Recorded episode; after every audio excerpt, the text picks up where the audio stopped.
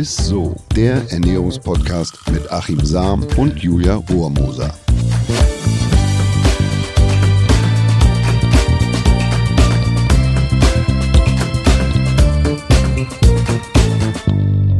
Hallo ihr Lieben und herzlich willkommen zu ISSO, dem Ernährungspodcast. Erstmal, hi Achim. Hallo.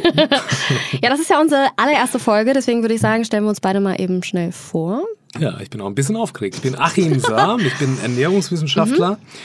Ja, und wir machen hier gemeinsam den Podcast. Ja, ich freue mich auch schon voll. Ich bin äh, Julia Rohrmoser und eigentlich meine einzige Aufgabe besteht nur darin, Achim so ein bisschen zwischendurch mal ein bisschen zu stoppen, wenn du mal wieder ein bisschen zu doll fach Und wenn du den Namen nuschelst, weil ich wurde gestern extra aufmerksam gemacht, dass ich bitte versuche, Hochdeutsch zu sprechen. Ich komme aus Unterfranken ursprünglich. Mhm. Es kann sein, dass ich das R manchmal rolle oder das Sch. Mhm, mhm. und du heißt Rohrmoser. Ne? Rohrmoser. Rohrmoser. Ja, ja, mein Name kommt tatsächlich auch aus Bayern, deswegen da wäre es angebracht, das zu machen, aber wir versuchen heute im Hochdeutsch zu bleiben. Ich kann dich ja auch mal stoppen, wenn du wieder wieder ein bisschen abdriftest in deinen. Bitte. Ja, soll ich das machen? Ja, wenn ich, wenn, wenn ich zu viel Ernährungswissenschaftler da wieder raushau, dann kannst du mich gern stoppen. Das ist ja auch meine Aufgabe. Ähm, was haben wir denn generell hier im Podcast so vor? Ja, also ich freue mich wirklich sehr auf diesen Podcast, weil wir tatsächlich mal in die Tiefe gehen können mhm. bei den Ernährungsthemen. Ich bin ja öfter mal im Fernsehen mhm. oder im Radio oder sonst wo mhm. und dann hat man in der Regel immer nur so zwei, drei äh, oder vier Minuten und wir haben ja satte 20, yes. wo wir über ein Thema sprechen können und das ist das, was mir am Herzen liegt, dass man das einfach, der, der Komplexernährung, ja. das einfach mal ein bisschen breiter macht, dass man es auch versteht und nicht so irritiert in, in diesem ganzen Ernährungsdschungel. Ja. Ich kann dir mal sagen, also für die ersten Folgen haben wir uns überlegt, dass wir erst einmal so ein paar Ernährungs ernährungswissenschaftliche Grundlagen schaffen. Ich muss auch sagen, ich bin ja auch null ein Experte in dem Gebiet, dann kann ich auch ein bisschen was dazu lernen. Und im Laufe des Podcasts gibt es dann auch mal aktuellere oder spezifischere Themen, wie zum Beispiel, wie sieht eine passende Sporternährung aus oder was gibt es eigentlich mittlerweile auf dem Markt der Fleischersatzprodukte. Und äh, uns ist äh, auf jeden Fall sehr wichtig, dass ihr äh, auch mal Fragen stellt. Ne? ne? Ja. Achim beantwortet die auch äh, liebend gerne, wenn ihr irgendwelche Fragen stellt. Und äh, vielleicht fragt ihr euch gerade, wie ihr uns kontaktieren könnt. Das geht super easy. Einfach auf unserer Facebook- oder Instagram-Seite Stellt uns gerne eure Fragen auch gern per Mail einfach an isso.edeka.de und wir freuen uns eigentlich über jeglichen Input. Und da muss ich noch einmal ganz kurz sagen, ist der kommt, so. Der kommt, sicher. Ja, der kommt sicher, der Input. Und ISO wird mit drei S geschrieben, ganz wichtig, ne? Ja. so, ähm, geht's dir denn gut, Achim, erstmal bevor wir starten? Ja, ne? Ja, absolut. Doch, mir geht's gut. Sehr gut, dann würde ich sagen, äh, starten wir mal ganz, ganz, ganz von vorne. Und zwar, äh, wie hat das eigentlich alles angefangen mit diesen ganzen Ernährungstrends? Weil ich habe das Gefühl, ja. egal ob du an der Kasse stehst oder sonst wo, das Smalltalk heutzutage oder das Thema des, der Smalltalks ist ja eigentlich Ernährung, oder? ja, das ist, das ist, bei mir ja immer so. Ich habe ja nie Feierabend, ich stehe quasi immer am Buffet, egal auf Geburtstagen oder sonst wo. Man mhm. wird ja immer gefragt, sag mal, wie ist denn das jetzt eigentlich mit? Oder wie nehme ich den ab? Oder äh, man sagt ja nicht immer von sich selber, dass man abnehmen muss, sondern ja, die Tante muss abnehmen, wie soll ja. die denn das machen?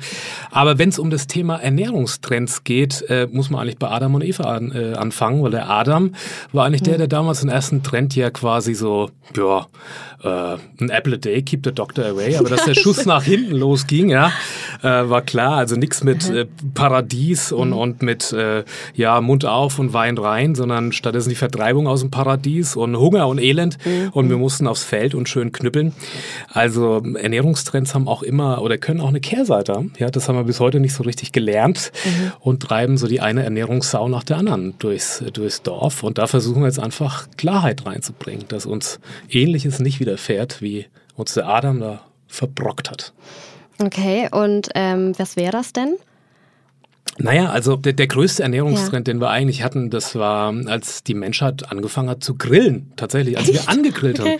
Das war die Entdeckung des Feuers. Okay, ja. Ja, weil wir durch das Feuer wurde erst unsere Ernährung oder die, unsere, die, die Rohstoffe der Lebensmittel wurden, ja, wir konnten einfach mehr Nährstoffe aus den Lebensmitteln ziehen. Und es gab auch, oder es gibt auch Lebensmittel, die durch Feuer oder durch Kochen überhaupt erst genießbar werden. Mhm. Beispielsweise die Kartoffel. Eine Kartoffel enthält Stärke und mhm. durch das Kochen wird die Stärke erst für uns verdaulich. Und es gibt aber beispielsweise auch Lycopin aus der Tomate, also sehr gesunde Inhaltsstoffe, die durch den Kochvorgang oder durch das Garen erst für uns äh, besser verwertbar sind. Und das war also schon eigentlich der größte Trend, den wir in der Historie beim Thema Ernährung hatten. Ich roll das R sehr. Ne? Ja, ich, ich, ich wollte ja, ich wollte ja gerade sagen, ich wollte dich gerade mhm. nicht reingrätschen. ähm, aber ähm, was mir auch aufgefallen ist heutzutage vor allem, ist ja auch, dass die ganzen, ich weiß nicht, ob es nur mir so vorkommt, aber diese ganzen Unverträglichkeiten zugenommen haben. Ich weiß nicht, ob das auch was mit Trends zu tun hat oder nicht, aber es ist ja einfach so, ob Laktose, Gluten, Fructose, Intoleranz und so weiter und so fort. Gefühlt jeder Zweite bei mir im Freundeskreis bestellt sich einen laktosefreien Kaffee, äh, bestellt sich, äh, wenn wir in der Pizzeria sind, die glutenfreie Pizza und dann denke ich mir so, krass, weil in der Generation von meinen Eltern hat das eigentlich niemand so. Also woran liegt das? Ja, das ist so mit, mit, mit dem Millennium kamen mhm. auch so die ganzen Unverträglichkeiten. Also ich habe Laktose, Gluten, Fructose, mhm. beziehungsweise ich habe was dagegen. Ähm, aber Leute, nur ein Teil davon hat tatsächlich eine Unverträglichkeit oder echte Probleme. Ich will es mal am Thema Gluten mhm. aufzeigen. Also ähm, viele sprechen ja davon, dass sie Gluten nicht vertragen würden. Aber es sind tatsächlich, äh, statistisch gesehen, sind es nur ein bis zwei Prozent, die echte Probleme mit Gluten, also mit Weizen, okay. die können können davon oder bekommen davon eine entzündliche Darmerkrankung. Das ist Zöliakie und das mhm. ist wirklich eine ernstzunehmende Erkrankung und die müssen mhm. tatsächlich sehr darauf achten, dass sie auf glutenfreie Produkte zurückgreifen, ähm, weil man muss sich vorstellen, würde ein Bäcker jetzt ein glutenfreies Brot anfassen und fast mit der Hand dann ja vorher hat auf ein Weizenbrot äh, gefasst beispielsweise, mhm. das kann schon reichen, dass jemand, der da betroffen ist, wirklich ins Krankenhaus muss und ernstzunehmende Probleme bekommt. Es sind aber tatsächlich so sieben Prozent ähm, sind Menschen, die eine Weizensensitivität haben. Und viele denken, das hängt am Thema Gluten und ich muss auf Gluten verzichten. Ja. Es liegt aber eigentlich an den sogenannten FODMAPs. Jetzt nicht erschrecken, also F-O-D-M-A-P-S, mhm. also nicht Foodmaps, sondern FODMAPs. Das sind schwer verdauliche Kohlenhydrate, die aber auch im Gemüse und im Obst stecken. Also das ist das, was uns dann so ein bisschen Magenkrummeln verursacht. Das sind so circa sieben Prozent, die damit Schwierigkeiten haben, die aber meistens meistens denken, es hängt am Gluten. Mhm. Aber das sind dann auch wirklich nur so Magenschmerzen oder so. Also da, ja, da hat man nicht so. Magenkrummeln okay, oder okay. Ja, sowas. Ja, Aber wir sind in Deutschland ist es so, dass 30 Prozent schon auf glutenfreie Produkte zurückgreifen. Also man muss sich das mal vorstellen, dass also eigentlich, wenn man die 7 Prozent Sensitivität Weizen mhm. Hängt an den FODMAPs und die 2 Prozent, die ernstzunehmende Probleme haben, noch dazu zählt, sind wir bei 9 Prozent. 30 Prozent verzichten, das heißt, dass 21 Prozent eigentlich völlig umsonst verzichten, greifen greifen auf teure Glutenersatzprodukte zurück. Und der Irrsinn an der ganzen Geschichte ist, dass ähm, wenn man auf Gluten verzichtet und greift auf alternative Produkte zurück, dann sind es meistens Produkte, die überwiegend aus Reismehl gemacht sind. Ja. Und Reis ist weltweit ziemlich stark mit Arsen belastet. Die Asiaten machen das ziemlich clever, die legen den, den, den Reis über Nacht in Wasser ein. Das ist ja dann, wenn man so ein Brot isst und es ist aus dem, äh, aus dem Mehl gebacken, ist es nicht so. Das heißt, wir belasten uns mhm. eigentlich durch eine vermeintliche Unverträglichkeit, die wir gar nicht haben, nur unnötig mit Arsen, weil wir dann ja alles, was gebacken wird, aus Maismehl oder aus Reismehl essen. Und das ist, was man schafft, sich also ein Problem, wenn man eigentlich gar keins hat. Und deshalb ist eigentlich so, ja, die Moral von der Geschichte ist, dass wenn man eine, eine Unverträglichkeit, wenn man denkt, man hätte mhm. eine Unverträglichkeit, dann soll man sich einmal vom Arzt checken lassen, aber nicht umsonst verrückt machen. Ähm, der klärt das ab und dann weiß man das auch ziemlich genau. Ne? Okay, das ist ja crazy. Das heißt, die meisten Menschen denken sich ihre angeblichen, äh, ich sag mal, Unverträglichkeiten wirklich nur aus und bekommen dann dadurch erst ihre Probleme? Oder nee, die Probleme kommen dann, weil sie einfach auf andere Lebensmittel zurückgreifen müssen, weil sie ja quasi ah. auf Gluten verzichten mhm. und die sind mit, oder weil es überwiegend aus Reis ist, mit Arsen belastet. Also das mhm. müsste gar nicht sein, wenn man, äh, weil man hat ja nichts, ne, aber 30 Prozent sind Weizen- oder Glutenvermeider, 9 Prozent könnten verzichten, also 21 Prozent machen das eigentlich völlig umsonst. Das okay. ist das Ding. Und wie sieht es mit der Laktoseintoleranz aus? Ja, da sind die Fallzahlen tatsächlich ein bisschen höher. Es ist in Europa sind nur so zwischen 5 und 15 Prozent, die Probleme ah, okay. haben tatsächlich mit Laktose, die auch, mhm. wo es wirklich Sinn macht, äh, wenn man auf Ersatzprodukte zurückgreift. Aber mhm. ich sagte ja was, ich habe manchmal kriege ich so eine, so eine richtige, so eine echte Laktoseintoleranz, Intoleranz.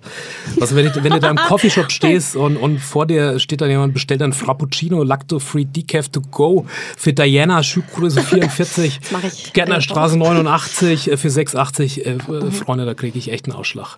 Ja, aber äh, da muss ich aber ganz kurz auch reingrätschen, weil es ist witzig. Ähm, auch das kriegst du ja von der Gesellschaft so ein bisschen vorgelebt, ne? Weil äh, das hört sich special an und dann denkst du, krass, es muss ja dann gesund sein. Es ist teuer und äh, irgendwie so, die, die Leute machen das dann irgendwie und dann mittlerweile traust du dich ja gar nicht mehr einen Kaffee nur mit normaler Milch zu trinken, so gefühlt. Irgendwie. Also, ja, das hängt natürlich, da kommen wir ja gleich zu dem Thema noch. Mhm. So, so, ja. Ernährung wird immer mehr zum Identitätsmarker. Ja. Das heißt also, man, man, das ist ja wie ein Statement mhm. dann. Ne? Und äh, ja, genau, also ich habe da, aber das, das geht ja schon los, wenn du da quasi in so einem Coffeeshop stehst mhm. und da geht es ja mit tall erst los. Was also mit groß. Du kriegst gar keinen kleinen Kaffee mehr nee. oder so, sondern groß oder Venti. Da kriegst du so eine ganze Blumenvase, die kriegst du alleine gar nicht zum Auto getragen. Da brauchst du eine Sackkarre. Also das, und, und wenn du dann bestellst, was du so, moin, mhm. äh, nach dem Motto, so für mich ein Sugar-Free Himbeer Decaf Low Carb Middle Hot Mandelmilch Macchiato Cold Brew to go für Achim Müllerstraße 26 Postleitzahl Dachgeschoss und Schuhgröße. Also die wissen heute in einem Coffeeshop ja mehr über dich, als wenn ich bei meinem Hausarzt ein Blutbild machen lasse. Das ist, weißt du, du weißt über die Ernährungsgewohnheiten Bescheid, über die Unverträglichkeiten, vermeintlich, wann du zur Arbeit fährst, weil ich mhm. da morgens immer vorbeifahre. Mhm. Also ist, eigentlich ist das, ist das ähm, auch viel, ist da viel Irrsinn dabei. Ne? Okay, also ohne Diagnose sollte sich tatsächlich jetzt niemand äh, ver verrückt machen, sagen wir mal so, ne? Nee, das ist eigentlich so. Also ohne Diagnose sollte sich niemand unnötig verrückt machen. Ähm, das ist eigentlich so das, das Thema. Aber meinst du nicht, das liegt auch so ein bisschen daran, ähm, ich habe das Gefühl, dass man heutzutage eigentlich ähm, super viel weiß, also viel mehr wahrscheinlich als unsere Eltern damals wussten über Ernährung und so weiter und so fort. Ähm, und also so geht es mir zumindest, ne? Man liest auch viel mehr, es gibt super viele Ernährungswissenschaftler, mhm. wie hallo du, äh, dich zum Beispiel. Ähm, jede Woche kommt aber zum Beispiel eine neue Studie raus und ich habe habe ja. einfach so das Gefühl für mich, ich weiß äh, gar nicht mehr so, was, was ich glauben soll. Dann steht zum Beispiel in der Zeitung, äh, in der Zeitschrift vor zwei Wochen, äh, ja, äh, ernähren Sie sich so und so. Dann sagt mein Arzt äh, zwei Wochen später, ja, aber dann verzichte am besten da und da drauf. Also es kommen ja jede Woche neue Sachen und ich habe einfach das Gefühl, dass die Menschen verwirrt sind. Kann das sein? Total. Also wir haben auch generell haben wir auch so eine Hypersensibilität bei dem ganzen Komplex Ernährung entwickelt, also mhm. auch bei der Herangehensweise. Also das Allgemeine, da bin ich echt überzeugt von, dass das allgemeine Ernährungswissen so groß ist, also der Ernährungs-IQ wie nie zuvor. Mhm. Jeder weiß eigentlich, was ist eine gesunde und was ist eine weniger gesunde Ernährung mhm. und was tut mir gut und was tut mir weniger gut. Gleichzeitig sind wir aber alle auch total verwirrt. Es geht mir ja ganz genauso. Ja. Und da muss ich mir wirklich auf die eigene Schulter klopfen und muss sagen, also das, was wir in der Ernährungswissenschaft, sagen wir mal, die letzten 50 Jahre geschafft haben, das ist nicht, dass wir die Leute schlanker, gesünder gemacht haben, mhm. sondern dass wir sie einfach wahnsinnig verwirrt haben. und das, ähm, das müssen wir jetzt einfach versuchen, besser zu machen. Also man muss aber auch verstehen, mhm. dass Ernährung individuell ist. Also wir haben eine mhm. schöne Untersuchung gemacht an der Universität äh, zu Lübeck und haben 200 Probanden ausgestattet mit Blutzuckermessgeräten mhm.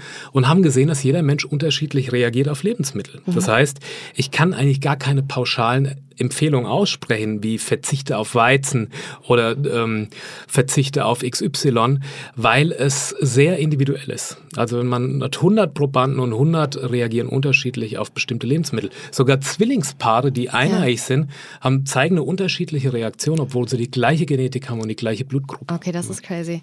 Aber woran liegt das? Oder wollen das wir liegt an einem, Ja, das liegt an einem sogenannten Mikrobiom, also an der Besiedelung des Darms mit Mikroorganismen. Da ja. kommen wir aber, da, da kommen wir beim Thema Kohlenhydrate, kommen wir da nochmal ausführlich sehr, zu. Sehr gerne. Aber das ist ein total spannendes Thema und das müssen wir auch in der Ernährungswissenschaft begreifen. Übrigens auch in der Medizin. Mhm. Dass die Medizin und die Ernährungswissenschaft individueller wird, personalisierter, also auf die mhm. eigenen Bedürfnisse zugeschnitten. Wenn du dich heute in ein modernes Auto setzt, dann fährt sich der Sitz zurecht, mhm. wie es die Julia braucht, wie die Ergonomie ist oder wie sie zu Hause, mhm. dann ist es vollautomatisiert und es wird individualisiert. Und das machen wir bei der Ernährung eigentlich nicht. Wir sprechen pauschale Empfehlungen ja, aus. Stimmt schon. In der Medizin gibt es Block Blockbuster-Medikamente und das ist, da findet gerade ein Paradigmenwechsel statt in, in beiden Gebieten. Das stimmt. Jetzt mal, aber abgesehen von dem Hype äh, um Intoleranzen und äh, allgemein Verwirrung, was jetzt eigentlich gut für uns ist, was hast du denn so für einen Eindruck? Was ist denn gerade so diese neue S-Klasse in Deutschland? Also hat sich da irgendwas getan? Was ist momentan so in bei uns in Deutschland? Naja, also es hat, es, man muss die Corona-Welle nochmal ganz kurz erwähnen, weil Ach, die, hat, die hat viel bewegt tatsächlich. Ja. Also es ist, ähm, ja, die hat uns was gelehrt, weil auf einmal, komischerweise, wir haben ja so viel Glutenunverträglichkeiten, aber es, auf einmal war Weizenmehl ausverkauft. Ich weiß nicht, ja, ob du das gemerkt hast, stimmt. aber äh, ich weiß nicht, die Ach, Leute krass, haben wie ja, die Verrückten Mehl gekauft, überall ausverkauft.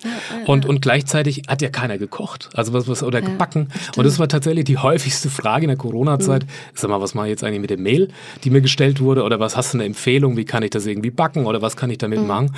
Und ich glaube, dass viele noch den Mehlvorrat zu Hause stehen haben, weil sie nichts mitgemacht haben. Aber ein positiver, also so nach dem Motto, ähm, Corona kommt, Gluten geht, ne? ich kaufe mhm. mir jetzt Mehl. Aber was die Corona-Welle auch gebracht hat, ist, dass man wieder selber mehr kocht und Wert auf Lebensmittel legt, also oh, auf die ja, Qualität. Stimmt. Man geht einkaufen, viele entdecken sich neu und zaubern zu Hause äh, Gerichte, die sich vorher mhm. überhaupt nicht zugetraut hätten und plötzlich schmeckt auch irgendwie so der normale Filterkaffee und man muss kein Decaf, Lacto-Free, äh, äh, Frappuccino, sonst irgendwie was haben. So, ne? Das stimmt und vor allem, was ich auch gemacht habe, ist natürlich dann auch, man hat auch ein bisschen bewusster wieder eingekauft. Ne? Nicht, äh, also ich bin zum Beispiel auch nur noch ein, einmal die Woche einkaufen gegangen, anstatt jeden Tag. Also Corona hat tatsächlich sehr viel gemacht. Gibt es denn noch irgendwas, was, was dir aufgefallen ist, was ja, sich verändert Trends, hat? Trends waren tatsächlich auch ja. oder sind, sind mhm. wieder in den Hintergrund gerückt, weil klassische Bedürfnispyramide äh, mhm. nach Maslow, da steht ganz unten sind die Grundbedürfnisse, also mhm. also dass man was zu futtern kriegt in der Krisenzeit. Und erst ganz oben steht sowas wie Selbstverwirklichung und mhm. Individualbedürfnisse und so weiter. Also das hat schon gezeigt auch, dass man ganz schnell wieder da unten ist und zusehen muss, dass man überhaupt was zu futtern gekriegt, bevor man sich individualisiert. Aber mhm. das ist gleichzeitig auch ein Riesentrend, das mhm. Thema Individualisierung. Früher haben wir mhm. uns über Musik oder bestimmte Songs, ähm, das war so ein Statement, also wir haben Led Zeppelin mhm. gehört, wir haben äh, Jimi Hendrix und Co. Ja. Und, und Neil Young und haben damit irgendwie so signalisiert, ey, ich bin für eine bessere Welt oder es gab Woodstock. Und, und die Aufgabe hat heute tatsächlich ein Stück weit die Ernährung übernommen. Das heißt, dass man sich nicht mehr so über die Musik individualisiert, Stimmt. sondern immer stärker eigentlich über die Ernährung. Ich bin vegan, ich ernähre nämlich Paleo. Wenn man sagt, ich zähle zu den Paleo-Anhängern, dann verdeutlicht man eigentlich, ja, so ich, ich gehöre zu der Fitnessszene, ja. Ja, oder auch die Leute, die Plastik frei bestellen oder und so weiter und so fort. Also es ist ja, ja oder so. wenn ich, wenn ja. ich quasi meinen Becher mitnehme, schon ja. in einen Coffeeshop, dann kriege ich gleich so den Ökostempel auf und so. Ja, ja, also das hat sich sehr, sehr verschoben. Es ist aber auch ein ganz, ganz interessanter Trend, weil sich viele natürlich auch dafür eine bessere Welt und für ja, Tierrechte einsetzen und so. Und, und ähm, mhm. also ich bin jetzt als Ernährungswissenschaftler noch lange kein Rockstar. Nee. aber aber ähm, ich finde die Entwicklung einfach gut. Wenn man denn ähm, ja nicht scharf schießt und das, ähm, ja, ich sag mal, zu ja, überinterpretiert mhm. oder anderen versucht, das irgendwie so aufzu... Also wenn ich die Schrotflinte raushole, mhm. nur wenn einer mit Genuss an der Frittenbude steht, ne? also Curry Rot-Weiß, das ist keine Partei ne? und Sellerie äh, kein Allheilsbringer, mhm, also mhm. man muss auch leben und leben lassen. Aber das ist schon ein Trend, den man echt beobachten kann, ähm, der sehr, sehr positiv ist. Also früher Musik mhm. und jetzt wird's immer mehr die Ernährung. Also sagst du schon, dass eigentlich der Trend zum Bewusstsein schon, äh, schon, schon besser ist als, als, als äh, damals, als man sich, sage ich mal, noch nicht so wirklich dafür interessiert hat? Ja klar, es ist mhm. auf jeden Fall eine, sagen wir mal, eine gesündere Richtung, ja, ne, ja, wenn man es in Maßen hält. Man kann es natürlich auch übertreiben. Also es gibt ja auch sowas wie ja, also die ähm, eine Orthorexie, das ist keine mhm. Rechtschreibschwäche, mhm. sondern das ist der, der Drang oder die ähm, sich ja übergesund zu ernähren. Also da liegen dann eben nur Äpfel oder Bananen oder so im Kühlschrank. Und das ist dann auch nicht gesund, natürlich. Also jede Form von Extremismus ist, ist nicht, nicht, gesund, gesund und ja, ist ja. nicht gut. Äh, das wissen wir ja alle. Aber nie ist das Zitat, äh, es gab ja einen deutschen Philosophen, Ludwig Feuerbach, mhm. der gesagt hat, naja, du bist, was du isst, oder oh, der Mensch ist, was ist, das war schon 1800 1950. Ja, ja, ja. Und also das, dieses Zitat ist heute so zeitgemäß wie eigentlich nie zuvor. Das hat meine Oma damals immer schon zu mir gesagt. Julia, du bist, was du isst, weil, ja. Was warst du denn? Äh, naja, ich sag mal so, ich Ananas. Nein, nein, aber es ist ja so, ich meine, ich habe das ja auch gemerkt, ne, nach einer Partynacht am nächsten Tag sah meine Haut auch so aus, ne, so, es ist ja so, naja, aber was soll's. Nee, ähm, ich freue mich auf jeden Fall mega drauf. Ähm, ich habe schon gemerkt, wir harmonieren ganz gut und du hast auch das perfekte Know-how als Ernährungswissenschaftler. Also ich lerne hier auch gerade schon von Folge zu Folge mega viel. Ich muss euch auch noch sagen, wir haben natürlich pro Folge auch noch so ein kleines Goodie für euch, eine besondere Rubrik. Das Highlight der Woche. Das heißt, äh, Achim stellt ein Lebensmittel einfach diese Woche vor äh, und erzählst uns einfach, ob du sagen würdest. Nee, das hast du mir aufs Auge gedrückt. Du hast mir den Fenchel aufs Auge gedrückt. Ich habe also von wegen Achim äh, hat sein Lebensmittel und du hast mir den Fenchel aufs Auge gedrückt. Ich wollte es wissen, weil ich erkältet bin und die ganze Zeit gerade Fencheltee und sowas trinke. Deswegen mhm. dachte ich, wir reden heute mal über Fenchel. Ja, der also Fencheltee ist, ist, also wenn man jetzt denkt, dass Fenchel mhm. äh, voller gesunder Inhaltsstoffe steckt, das ist tatsächlich nicht so. Also es gibt da nichts, mhm. was da jetzt besonders heraussticht und man sagen kann, ui, das ist jetzt ein Bringer oder der absolute Fitmacher für. Mhm. Ähm, was aber, was ich nicht wusste beispielsweise, mhm. dass das Marathon heißt Fenchelfeld. Fand ich ganz ganz interessant. Nur so als es, ja, Marathon heißt Fenchel. Fenchelfeld. Okay. Na gut, ja. Oder Fenchelacker. Mhm, so. Das so am Rande. Ne? Fun Ähm, Fact. Also was Fenchel aber hat, ist, er hat einen relativ, er ist relativ aromatisch, was ja Mhm. nicht so ganz lecker ist. Man kann ihn wunderbar in, in Salate, man kann ihn füllen, man kann ihn als Mhm. Gemüse zubereiten und er hat relativ viel Volumen bei gleichzeitig wenig Kalorien. Also Mhm. von der Energiedichte ist es eigentlich optimal und, und ist ein guter Sattmacher.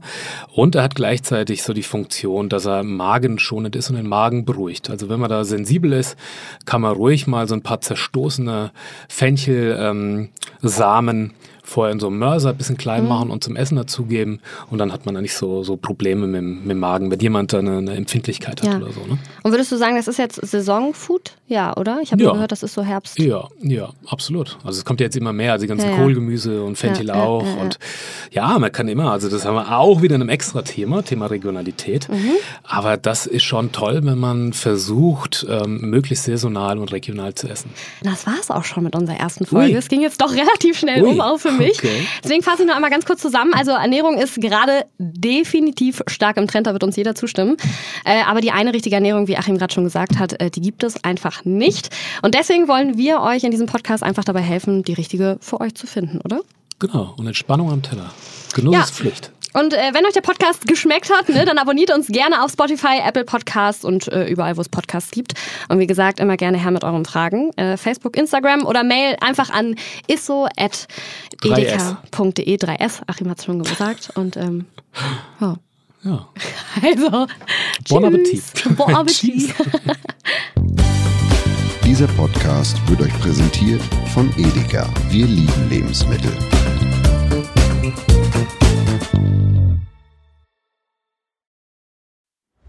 Es folgt eine Podcast-Empfehlung. Lu, bist du bereit? Ich bin sowas von ready. Are you ready?